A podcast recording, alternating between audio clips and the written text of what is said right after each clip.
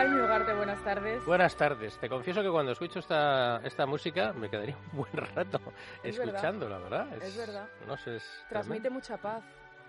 ¿verdad? Mucha, mucha. A mí me, enorgullece mucho esta sección, Jaime, porque estamos descubriendo a héroes de carne y hueso todas las todas Y, y encima aquellos, cuando más les decimos eso, menos les gusta, pero ¿qué le vamos a hacer? Es que es verdad, el entregar la vida a los demás. El entregar la vida a los demás en cualquier sitio ya de por sí es importante, ¿no? Pero encima con todas esas adversidades que hay. Fíjate, porque hoy vamos a hablar con, con una persona que fue nominada a los premios Príncipe de Asturias de, la Concordia y lleva toda su larga vida dando su vida por los demás. Y además, las últimas tres décadas de su vida ha estado trabajando con muchos niños a 13.924 kilómetros de aquí.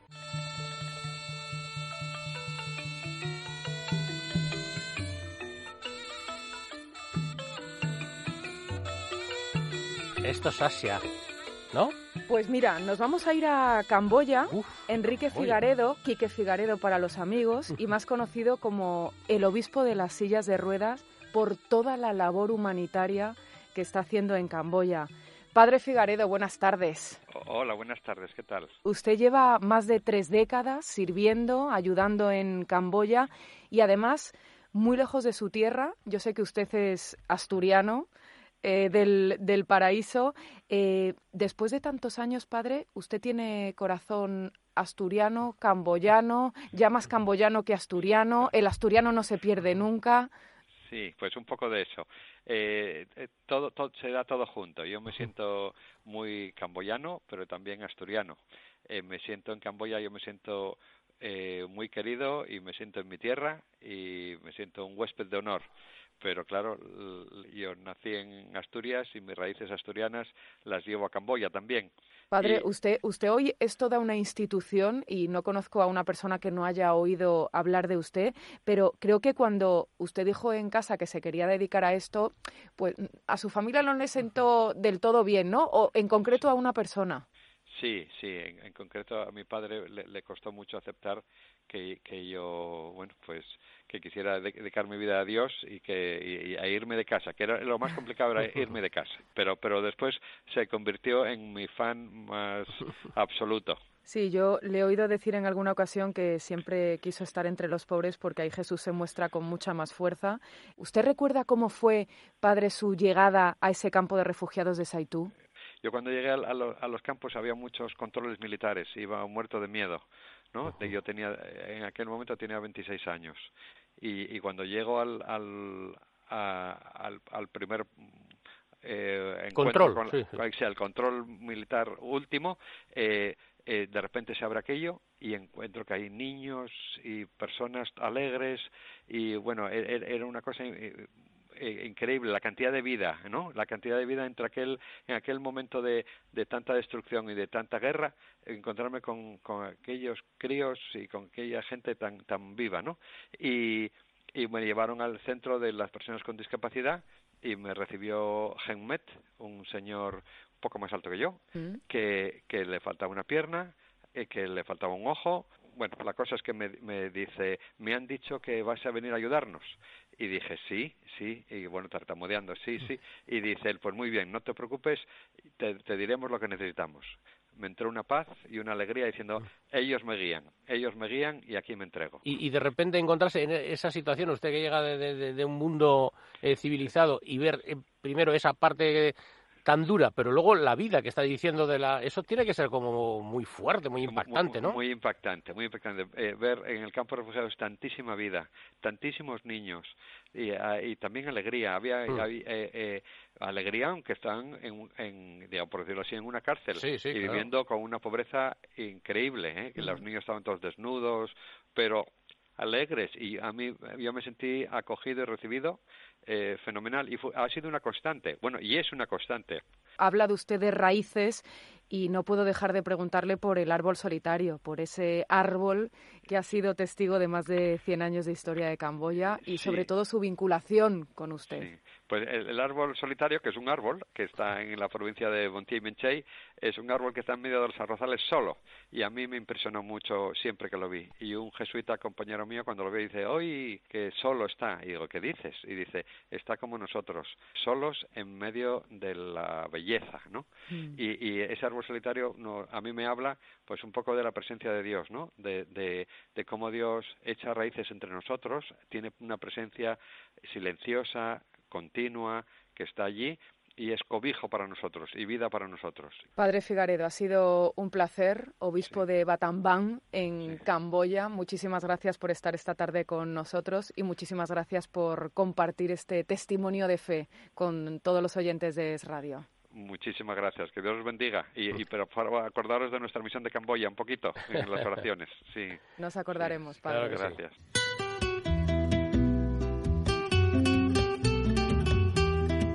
Ay, qué historias, Jaime Ugarte, ¿verdad? Sí, historias muy muy tiernas. y eh, esperanzadoras. Y esperanzadoras, sí, sí. Esperanzadoras. Y que motivan mucho, ¿no?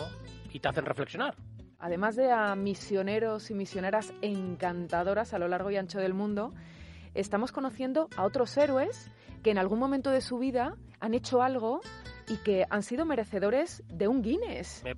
O sea, ¿El, el, Simon Guinness? Hombre, hombre, claro, aquí vamos al top, al, top, one. Eh, bueno, pues eh, fíjate porque estamos repasando algunos de los récords más curiosos que se han conseguido en España y el de hoy es un récord curioso, sí. pero además es un récord con mucho mérito. A ver. Pues mira, ¿qué te parece si saludamos a su protagonista? Bueno, venga, vamos por orden. Cristian López, buenas tardes. ¿Qué tal? Buenas tardes. Explícale a Jaime el récord, que seguro que tú lo haces mucho mejor que yo.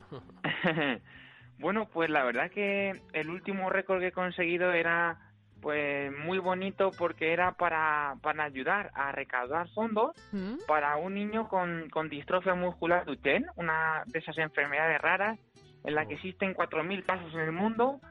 Y la verdad que en cuanto me lo comentó la madre, pues la verdad que yo no tuve ningún, bueno, ninguna duda de, de poder ayudar con mi esfuerzo a este niño, como, como así fue. Y el reto consistía en mantener un objeto sobre la cabeza durante el mayor tiempo posible. Ojo, y para ¿eh? eso... Ojo, ojo, mantener un objeto, objeto indeterminado, que ahora nos dirás cuál es, eh, Cristian, eh, más de una hora en la cabeza. Y, y al final, ¿qué objeto fue ese? Bueno, pues utilicé un palo de escoba convencional pero lo tuve que rellenar de arena porque me pedían que fuera de un peso de un kilo y 140 gramos. Claro, y el palo de la escoba no pesa tanto. Exactamente, así que ya teníamos ese... O sea, para que me entienda yo, como eh, el palo de la escoba, pero como más, mm, con mayor peso, solamente el palo de la escoba, ¿no? Sí, exactamente. Y ahí, colocándolo sobre, sobre la cabeza, tenía que batir eh, la hora y un minuto que me pedían. ¿Y tú cuánto hiciste? Casi las dos horas, una hora y 54 minutos conseguí hacerlo. Eso, en el argot deportivo no se dice batir un récord, sino pulverizar, ¿eh? pulverizar un récord. Oye, pero, pero eh, yo sé que no lo tuviste nada fácil, ¿eh? Pues la verdad que no, porque fue un reto en toda su, su esplendor, porque tuve que hacer frente a varios factores, porque uno de ellos es que yo soy diabético desde los 12 años. Mm. Y antes de la prueba tenía un poquito más, más elevado el azúcar de lo normal, tenía 200. y, y, claro, con ello los ojos pues me picaban mucho. Y claro, imaginaros el hecho de tener que tener la visión todo el rato eh, fija en un punto de referencia para mantener ese equilibrio.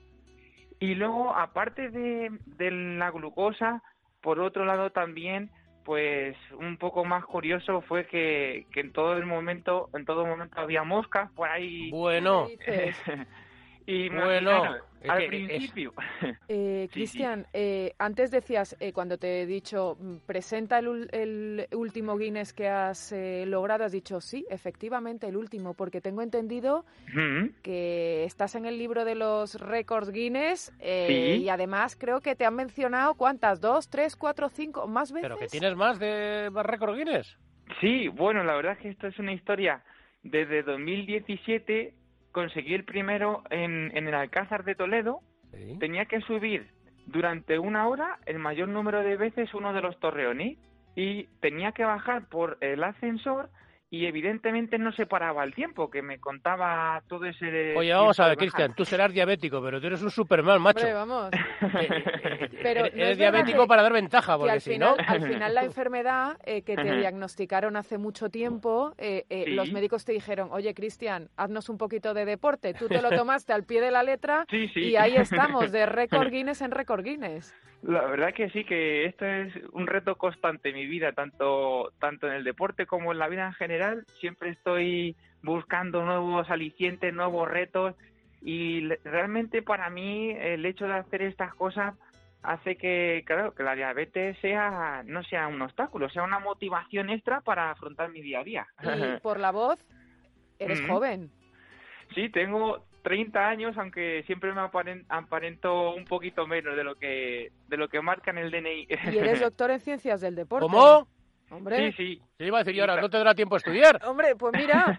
¿Cómo? O sea, que eres doctor en ciencias, de los de- ciencias del deporte. Sí, sí, sí, la verdad que dije, me encanta el deporte. Me estás acomplejando, Cristian, me estás acomplejando. Bueno, bueno, bueno. No, muy bien, muy bien, fantástico. ¿No? Cuéntanos lo de tu abuelo Ernesto. ¿Qué tiene que ver en todo esto?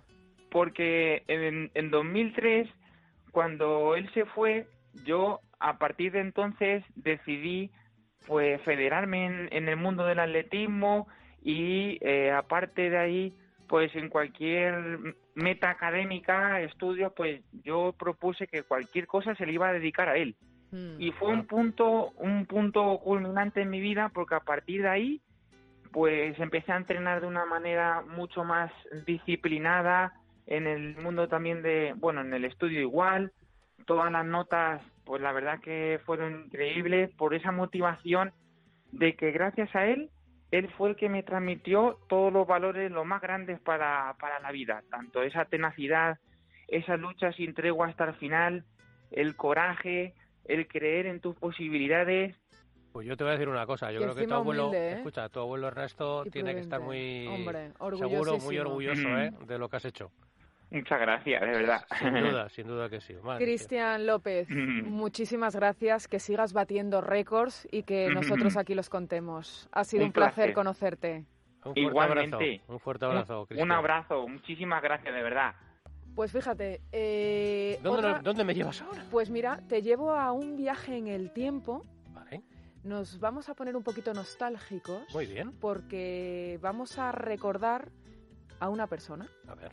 Una persona de la televisión, una persona de la radio. nosotros. Sí, sí, sí, Ah, claro, vale, claro. vale. Estamos recordando, eh, bueno, en- Sí, sí, el- gente que, sí, sí, de la línea que estamos eso hablando, es. pero que, que, que en su día fue, fue importante, siguen teniendo su cosa, pero eh, no, no, como... a lo mejor no con tanto, Eso es, eso es. tantas luces ¿Quién es? ¿Quién como es? ¿Quién entonces. Pues Miguel Herrero, buenas tardes. Muy buenas tardes, Nieves, compañeros. ¿A quién vamos a recordar hoy? Bueno, hoy hablamos de Isabel Gemio. Hombre. Efectivamente, en los años eh, 90, sobre todo, fue una de las reinas televisivas y que es verdad que con el paso del tiempo pues ha quedado ahí mitificada, pero que ya no hace televisión de manera regular. Estamos hablando con Miguel Herrero, es una de las personas, no me importa decirlo y repetirlo todas las semanas, eh, podría tener un libro Guinness de los récords Sí, sí, a, la persona que más anécdotas, curiosidades, Lo que decíamos historias, antes, una, enciclope- datos, una enciclopedia. Ahora dirían, le llamarían Google. Sí, el Google de la tele, Miguel el Google Herrero. de la televisión, Miguel Herrero, tiene muchísimos libros sobre la historia de la televisión. Estamos ahora con el de los 70, eh, Miguel, Diablo Ediciones. Eh, y vamos es. a recordar a Isabel Gemio, como decías, una persona también todoterreno en esto de los medios de comunicación, pero que a lo mejor si tuviéramos que quedarnos con un solo aspecto televisivo de, de la Gemio, como se la conoce, ¿podría ser este?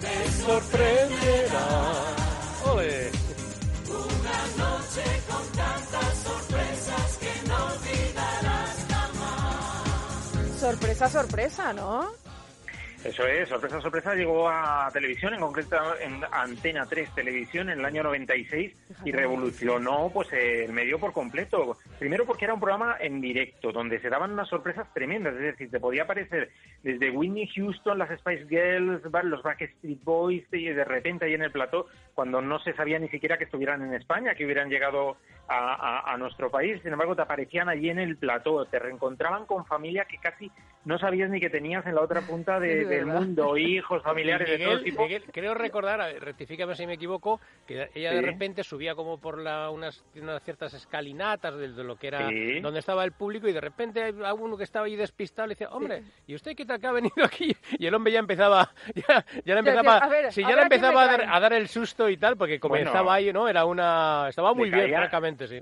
Le, caía el sudor porque decía, ay madre mía, qué familia, qué hijo secreto me aparece de repente.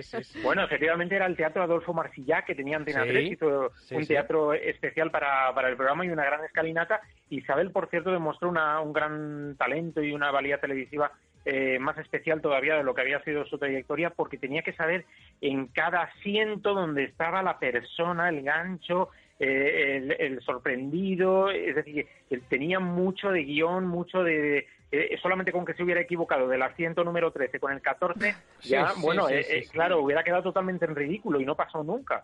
Por lo tanto, efectivamente. La verdad es que yo creo, Miguel, tú sabes más, pero yo creo que daba el perfil muy, muy bien. Ella es una mujer de la radio que suena de cine en la radio, pero concretamente en ese programa, porque no sé, es una mujer que lo llevaba como muy bien. O sea, porque hay programas hechos. ¿Y luego por, por qué se acabó sorpresa, sorpresa? Bueno, sorpresa, sorpresa, tuvo bastantes temporadas en los años 90. Lo que pasa es que ella se cansó un poco, la relación con Giorgio Adesu, creo que el director del programa era ya un poquito irregular y finalmente fue sustituida por Concha Velasco, lo cual, bueno, llenó titulares en la prensa pues de una cierta rivalidad. Pero la verdad es que Isabel Gemio tenía una trayectoria mm, desde los años 80 con programas como Los Sabios o el 3x4. Pues mira, Los Sabios, ahora que los has citado, mira. ¿Y tú quién eres? ¿Yo? Isabel. ¿Pero y tú? ¿Yo? No tengo nombre. Ya te he dicho que soy el espíritu de la ciencia. Tampoco tengo edad. Nací con el hombre y vivo con él. ¿Por qué no me ayudas en un programa de televisión para encontrar sabios? Pues este programa, yo no recuerdo el, este, los sabios en, en, televisión también. Es verdad que estamos hablando del año 84. Claro, hablamos del año 84 y yo sí lo recuerdo porque era pequeñito por, por aquella época. Era un programa que se emitía los sábados por la tarde, donde realmente el presentador era Andrés Caparrós, padre, eh, y ella era como la copresentadora que hablaba con este muñeco, Min eran las iniciales de mi inteligente muñeco, un muñequito rosa, muy simpático, eh, que ella no veía, que tenía que grabarlo sin, sin ver al muñeco y luego lo, lo, metían en postproducción. Y eso a su vez era pues eh, un concurso, un concurso sobre los sabios, los Galileo, etcétera, y un trocito de una serie de dibujos animados que se llamaba, bueno, pues que era mí, pues con unos, unos niños pequeños. El programa tuvo mucho éxito, luego lo presentó también Silvia Marsó en sustitución de Isabel Gemio, que fue dando, rotando por televisión española con otros programas como La Tarde o el 3x4. Sí, es verdad. Y luego, eh, eh, antes de, del éxito de Isabel, de Isabel Gemio en el Sorpresa Sorpresa, hubo otro programa que también le granjeó muy buena crítica y muy buenos éxitos, como fue el de Lo que necesitas es amor. Si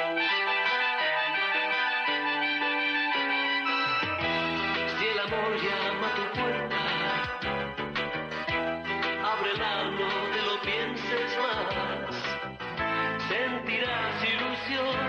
Este fue dos o tres años antes, ¿no?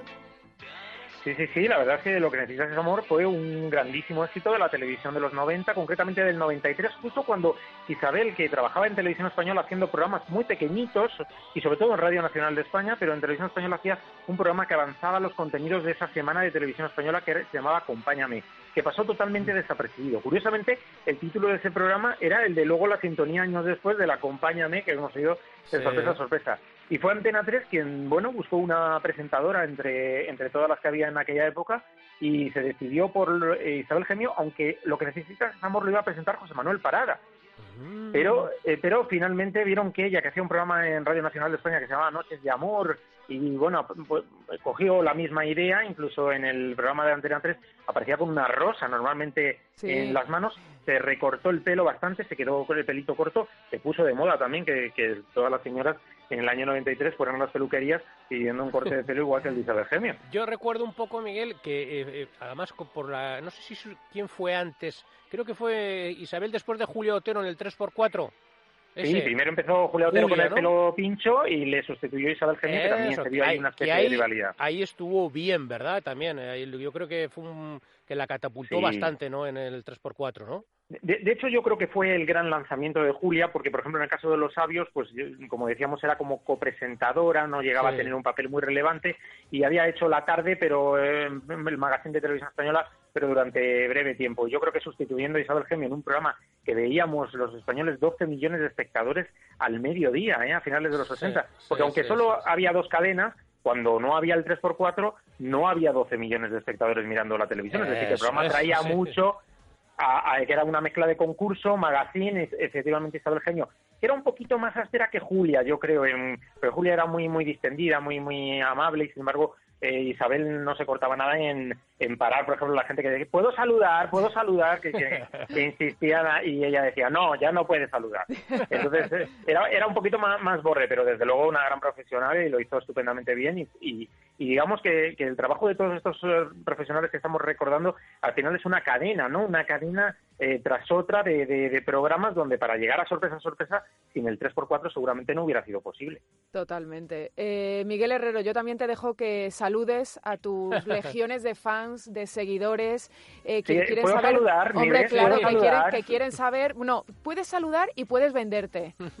Sí, sí, sí, bueno, pues tengo que vender mis seis libros, Telepasión por los 90, Revisitando los 80, los 80 responden otra vez, Telemuñecos, la historia del 1, 2, 3 y el que está ahora mismo en el mercado, sobre todo la tele de los 70 que repasamos pues a todas las figuras emblemáticas de la televisión de, de aquella década de los 70 que va desde Lauren Postigo con Cantares a Uribarri con Aplauso Sí. o a Valerio Lazarov con sus eh, Zoom, Con una Zoom. década llena de crónicas de un pueblo, Curro Jiménez y muchísimas otras estrellas como Mazinger Z. Miguel Herrero, un placer como siempre. Cuídate y sigue escribiendo El placer esos es el mío. fantásticos libros. Un beso muy grande por ahí. Chao, chao.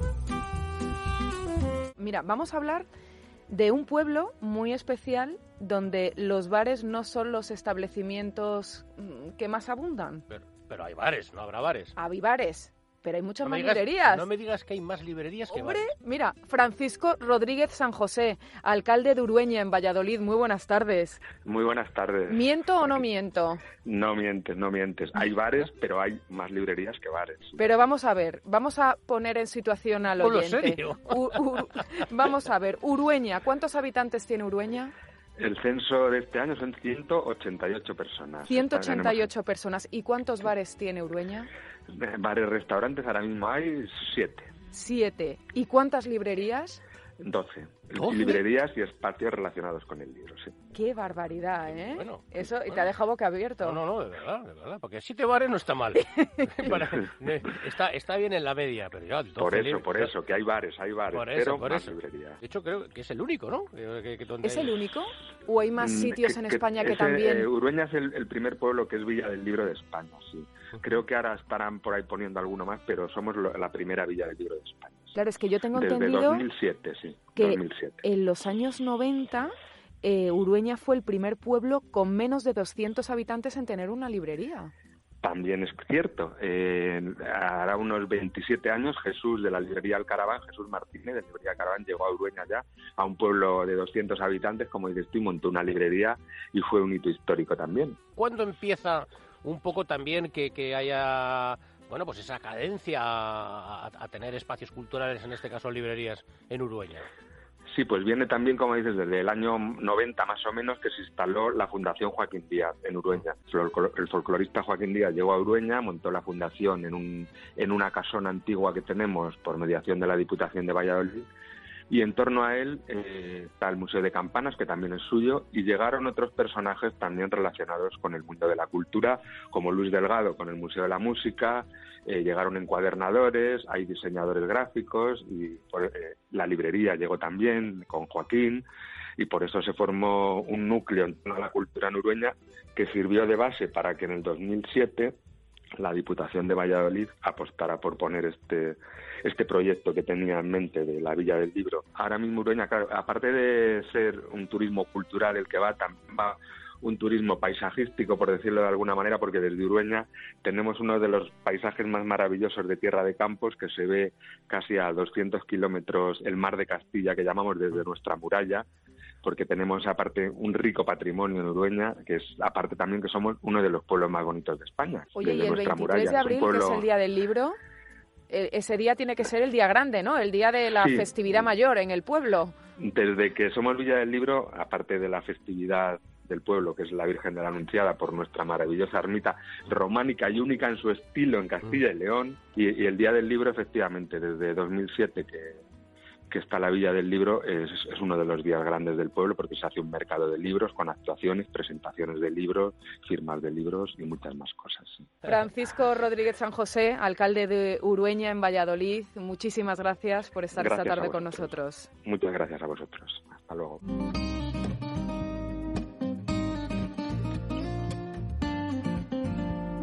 Ana, buenas tardes. Buenas tardes. Eh, Buenas tardes, Ana. Aquí la, la- nuestra sección de Typical Spanish, Typical porque Spanish. hay algo muy típico en España que a veces no conocemos ni los propios españoles, que eso también pasa mucho, ¿verdad? ¿De qué vamos a hablar hoy en nuestro Typical Spanish? Pues hoy vamos a hablar de, de eso que hablabas, de un caso de que algunos españoles pues no conocen bien y que es típicamente español, que es el del silbo canario. Ese, ese no, ¿no? Ese, ese soy yo, soy el silbo, el silbo mío. Es el silbo ugartiano. El garciano. Bueno, es, es parecido, es parecido. Ah, vale. Es un lenguaje a base de silbidos que se da en algunas islas Sí, de sí, sí, sí, sí. en algunas islas de las Canarias como La Gomera Lo he visto, o muy bonito, Hierro, ¿eh? por Muy bonito, ejemplo. ¿eh? Y de hecho, el silbo es, según la asociación Yo Silbo, el sonido más intenso que una persona puede realizar sin utilizar elementos ajenos a su cuerpo y puede alcanzar los 130 decibelios. No, es que es verdad, no es sí, poco. hay, silbidos que, pueden ser poco yo, pero- atronadores. ¿Y eh, por qué en las Islas Canarias? Este lenguaje viene motivado por la necesidad de comunicarse en terrenos montañosos, de una montaña eso te iba a decir, que yo lo había oído que como que se- no era por silbar a lo tonto, sino para Hombre, claro. comunicarse. Exacto, tiene una necesidad social. De hecho, la mayor distancia a la que se puede escuchar el silbo es a casi 3 kilómetros y suena así.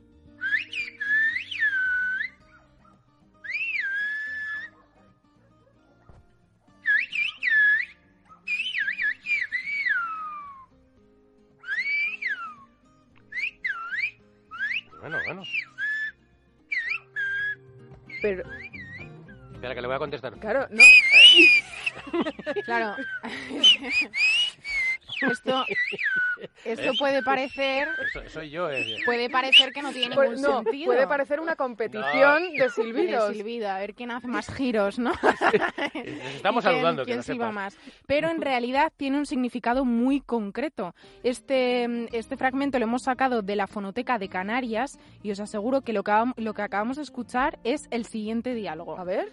¿Sí? José Carlos, ¿qué? ¿Dónde estás? Que yo no te veo. Bueno, estoy más arriba, cerca del barranco. Mira, yo quiero 5 kilos de las naranjas. Bueno, ya voy para casa y te llevo 5 kilos. Oye, esto Eso es lo- buenísimo. Eso es lo que acaba de decir. A ver, a ver, que a ver si lo entiendo ahora. A ver. José Carlos, José Carlos, ¿qué? ¿dónde estás que yo no te veo? Que yo no te veo. veo. ¿No ves? Estoy Bueno. más para arriba, cerca del barranco. Yo, Yo- quiero 5 kilos de naranjas. Bueno, eso lo dice un poco más adelante. bueno, vale. ah, que ya los apro- ya- que Ah, ya- que- ya- Ahora lo está diciendo. Necesita mucha práctica. Es un lenguaje del cual el resto de españoles no conocemos absolutamente nada. Desconocemos su origen, la Luego, déjame que te fonética. interrumpa, Ana, porque eh, es la verdad que es increíble. O sea, que lo estamos diciendo así como, o sea, el poder comunicarte, el que tenga una. Porque, porque, eh, saber que estás más o menos, no, pero que es un lenguaje. Exacto. Es increíble. Incluso eh, hay gente que ni siquiera sabe que esto existe. Entonces, para arrojar un poco más de luz en este asunto, hemos hablado con el profesor David Díaz Reyes, escritor del libro El lenguaje silbado en la Isla del Hierro, que nos ha explicado la historia de este curioso idioma. De acuerdo, si estamos hablando de lo que es el silbo en Canarias, sí, eh, ahí tendríamos que hablar que el origen eh, es norteafricano en sentido de que la población indígena canaria, los que conocemos comúnmente como guanches, usaban esa técnica del silbo según se ve en las crónicas de conquista, ¿no? y entonces ya ellos la tenían y dice bueno posiblemente la hayan inventado en Canarias pero es, difícil no diferentes islas cuando los contactos entre islas eran o nulos o muy escasos y teniendo en cuenta que en el norte de África existe esa técnica entre los pastores bereberes de, Marruecos por ejemplo en el Atlas pues no, los indígenas llevan a la conclusión de que efectivamente los indígenas canarios guanches utilizaban lenguaje silbado porque ya lo trajeron consigo cuando llegaron eh, desde el norte de África es un lenguaje del que se ha perdido muchísimo, como nos estaba hablando David, aunque los investigadores eh, están realizando conferencias para darle luz. De hecho, acaba de producirse una en Grecia, que han participado Grecia, España, Marruecos, Francia y Turquía. Para darle un poquito más de fama, para recuperar la fuerza y la implantación del silbo, nació la aplicación para móvil Yo Silbo fue impulsada por un grupo de programadores isleños y su objetivo es traducir cualquier lengua en silbo y viceversa. Una iniciativa muy curiosa de la que nos va a hablar uno de sus creadores, Francisco Martínez. Buenas tardes. Hola, buenas tardes. Oye, ¿cómo, cómo, cómo, cómo surge todo esto? Bueno, la idea en principio surgió, bueno, somos, éramos, ya no lo somos, pero éramos una, eh, un grupo de programadores con aspiraciones internacionales y nuestra idea surgió para hacer una aplicación diferente que no se, que no fueran las típicas redes sociales que hasta este momento se conocían.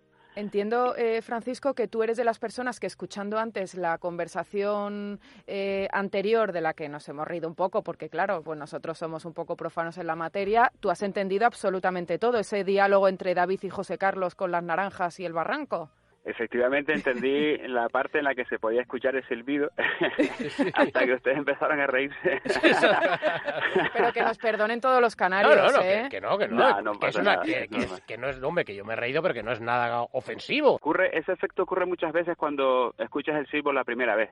No entiendes nada, pero te da por reírte. Entonces, cuando te transcriben lo que se está diciendo, entonces te ríes más porque te das cuenta que es castellano o español hablado en silbo. ¿Y se puede decir cualquier cosa en silbo? ¿O hay algún tipo de limitación? En principio se puede decir cualquier cosa porque el silbo, tal como lo conocemos en las Islas Canarias y en otros sitios del mundo, es el lenguaje propio, pero silbado. Es decir, hay unas reglas básicas, solamente hay cuatro vocales, hay una quinta que también se puede decir, y cinco consonantes. Entonces, con eso puedes silbar cualquier palabra, en principio, de cualquier idioma. No sé cómo se dice, Francisco, gracias. Ah, pues mira, ¿Te, atreves a decirle...? Pues bueno... Estoy silbando, ¿eh? No, pero no, tengo ni idea, claro. Eh, eso es, que dijo hasta la vista. Hasta la vista. Eso es poco. Tengo mucha práctica de, de silbar a los árbitros. Muchísimas gracias, Francisco. Muchas gracias. hasta Venga, luego. hasta luego. Qué bueno, qué bueno. ¿A dónde, ¿A dónde nos vamos a ir hoy, Paloma? Pues hoy nos vamos a ir a una de las ciudades que tiene una de las bahías más bonitas del mundo. ¿Al norte? Sí. Claro. Bahías más... Sí, el norte hay muchas. ¿Santander, por ejemplo? Por ejemplo, Jaime, por ejemplo, nos vamos a ir a Santander de la mano de nuestra compañera de informativos, Lucía.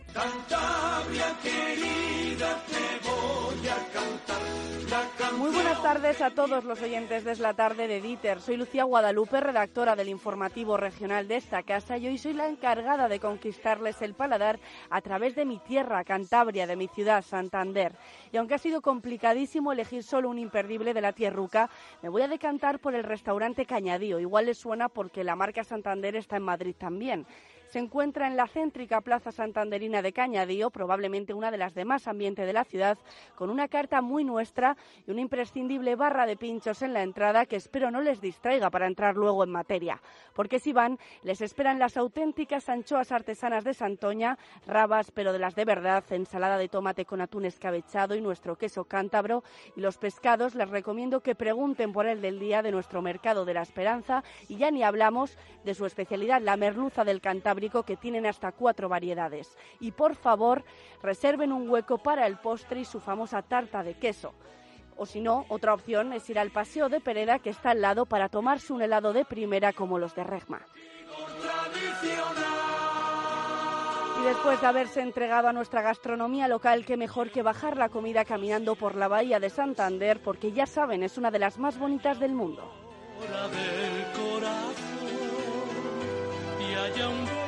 Beso puro de amor. Paloma, gracias por este imperdible y gracias también a Lucía Guadalupe, a nuestra compañera de los servicios informativos, por este descubrimiento para todo aquel que no lo, malo es que me ha abierto el apetito.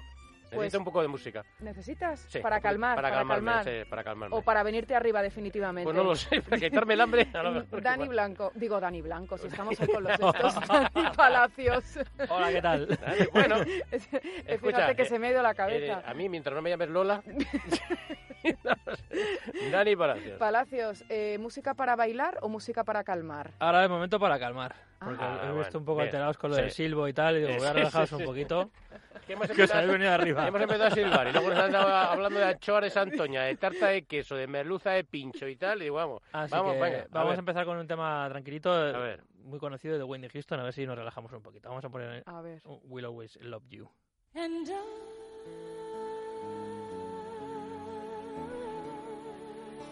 will always love you. Guardaespaldas. Claro. Correcto.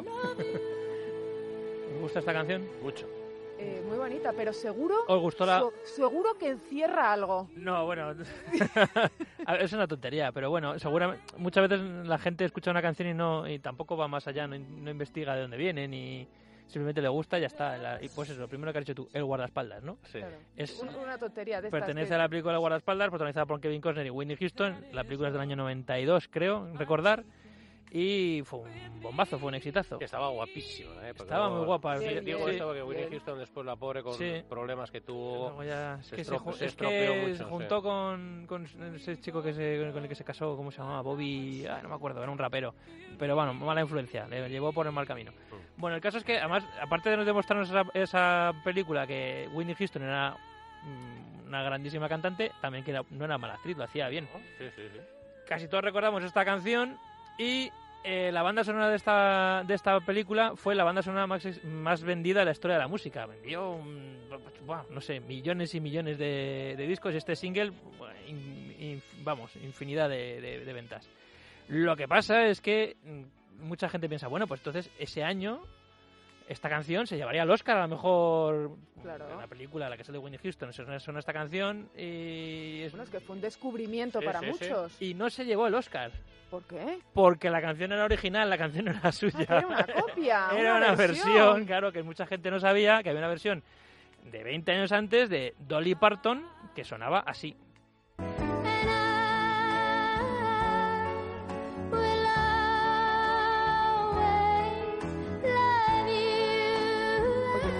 Parton está muy bien. Hombre, está pero, bien. Oye, eh, la voz de Whitney Houston con esta canción la mejora mucho. ¿eh? Son dos Es estilos verdad, muy distintos. diferentes, pero Entre, otra- entre otras cosas, porque a Dolly Parton la has cortado a los 5 segundos.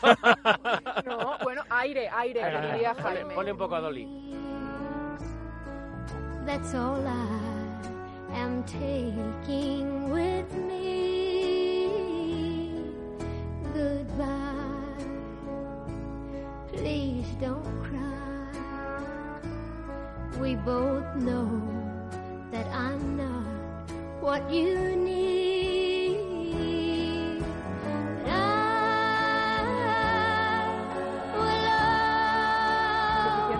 De hecho, sí, claro que sí. De hecho, si recordáis la, la película, hay un momento en el que eh, Whitney Houston y Kevin Costner se ponen a bailar Sí. y la canción que bailan es la versión de Dolly Parton. Ay, además. amigo. Qué bueno, buenísimo. Bueno, pues vamos a hablar de canciones que pensábamos... Y, y efectivamente me he tranquilizado. ¿Tenemos algo para que se me venga arriba? Eh, bueno, la siguiente sí. Déjame, que me la, va a dar la algo. siguiente es de, sí, es de ochentera, de estas sí de A synth ver. pop. A ver si, a ver qué os parece esta A canción ver, a ver, de, a ver. de Soft Shell. Muy bien, muy bien. Ya me he venido arriba. Ya empieza a mover el esqueleto.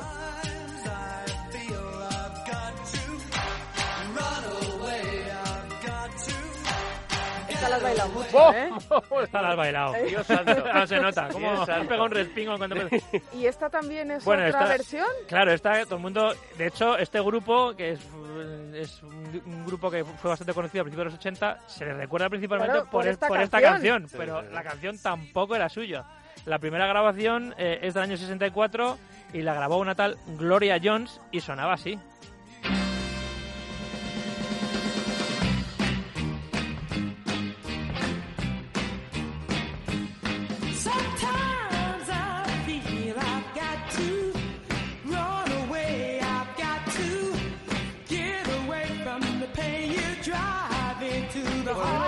Discotequera, pero a mí me gusta más esta que ¿Te la gusta anterior. más que A la mí anterior? sí. Lo que pasa es que la otra es que la Claro. otra me, me, me trae mucho recuerdo. La otra momento es- nostálgico. Yo le he visto una lagrimilla Sí. que, que corría por la mejilla de, Lo- de lo- Ugarte. Lo que he dado yo ahí. Las pistas de baile se hablaran, Sí, ¿verdad? bueno, está... ¿Y esta yo- de, de cuándo es? Esta es del 64 y la versión de Soft Cell es del año 81.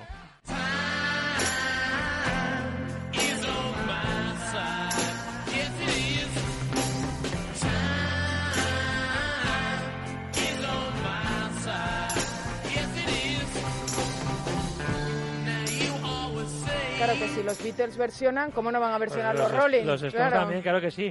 Eh, esta canción, la- esta versión es del año 64. Lo curioso es que la primera versión de esta canción es una versión instrumental, que no la vamos a poner porque tampoco... Es una versión de jazz, de, de un... Una versión además al trombón, de un tal Kai Winding. Pero eh, la primera versión que se hizo cantada fue también en el año 64, incluso yo creo que meses antes de esta de los, de los Rolling Stones. Y la hizo una tal Irma Thomas y es prácticamente igual, a ver qué os parece. A ver.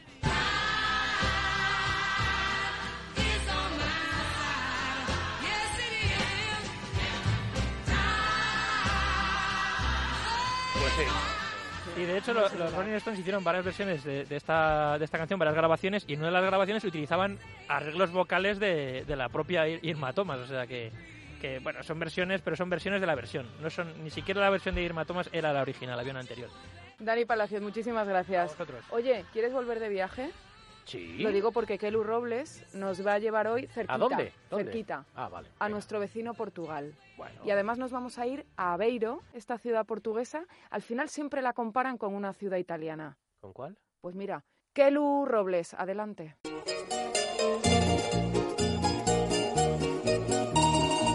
Mira que no está bien eso de comparar los lugares cuando viajamos, pero seguro que si tienes pensado conocer Aveiro, seguro que escucharás que es como...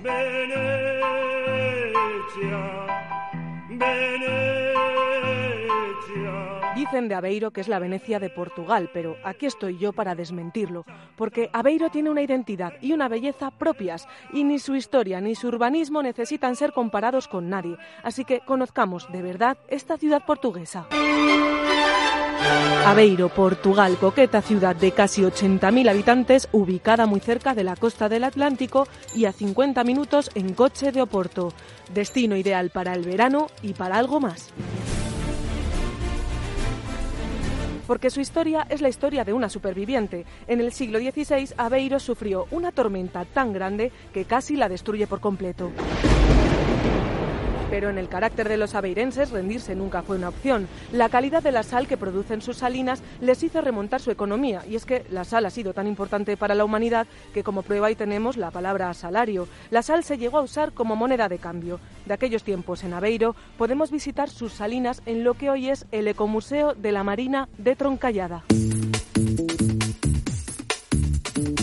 Pero sin duda lo más característico de Aveiro son sus canales y sus barcas moliseiras. No se te ocurra jamás llamarlas góndolas ni gondoleros a quienes las manejan. Vamos a subirnos a una de ellas. Bom dia a todos. Vamos a navegar num barco moliceiro. O barco moliceiro servia para a apanha e o transporte do moliço. Servía para pescar y transportar el moliso, que son algas que se encuentran en el fondo de la ría de Aveiro y que después se vendían. Quien piense que esta experiencia es absolutamente romántica y bucólica, ya les decimos que de eso nada. Si estás pensando pedirle matrimonio a tu chica o a tu chico, quizás sea mejor esperarse a hacerlo en otro lugar de Aveiro. Los portugueses son muy ruidosos, como los españoles, y mientras manejan estas barcas, los moliseiros necesitan avisar de sus indicaciones y de sus giros por los canales, algo que hacen usando el claxon. Navegar cá dentro. Para manter a água cá dentro temos eclusas e comportas ao longo dos canais. Y la otra razón por la que estas barcas no son del todo románticas son sus dibujos. Porque durante la época de la dictadura de Salazar, con la consabida censura, los barcos moliseiros eran totalmente negros, así que en cuanto pudieron pintarlos lo hicieron y los decoraron de nuevo con absoluta libertad. Para ello decidieron pintarlas con viñetas de más picantonas, repletas de chistes verdes. No, Arevalo, tú no sé si te acordarás de este chiste. me han contado uno. No nos montamos en una de las bicicletas gratuitas de la ciudad para recorrer toda la localidad y disfrutar de sus edificios Art Nouveau, probar sus ovos moles. Verás la ciudad repleta de carteles que anuncian que venden huevos moles. Tiene dos huevos así de grandes. Son el dulce más famoso y tradicional de Aveiro. Hoy se exportan por todo el mundo, pero su invención se remonta a la Edad Media, cuando las monjas del extinto convento de Jesús, para aprovechar todos los huevos que recibían de la caridad, se inventaron este dulce.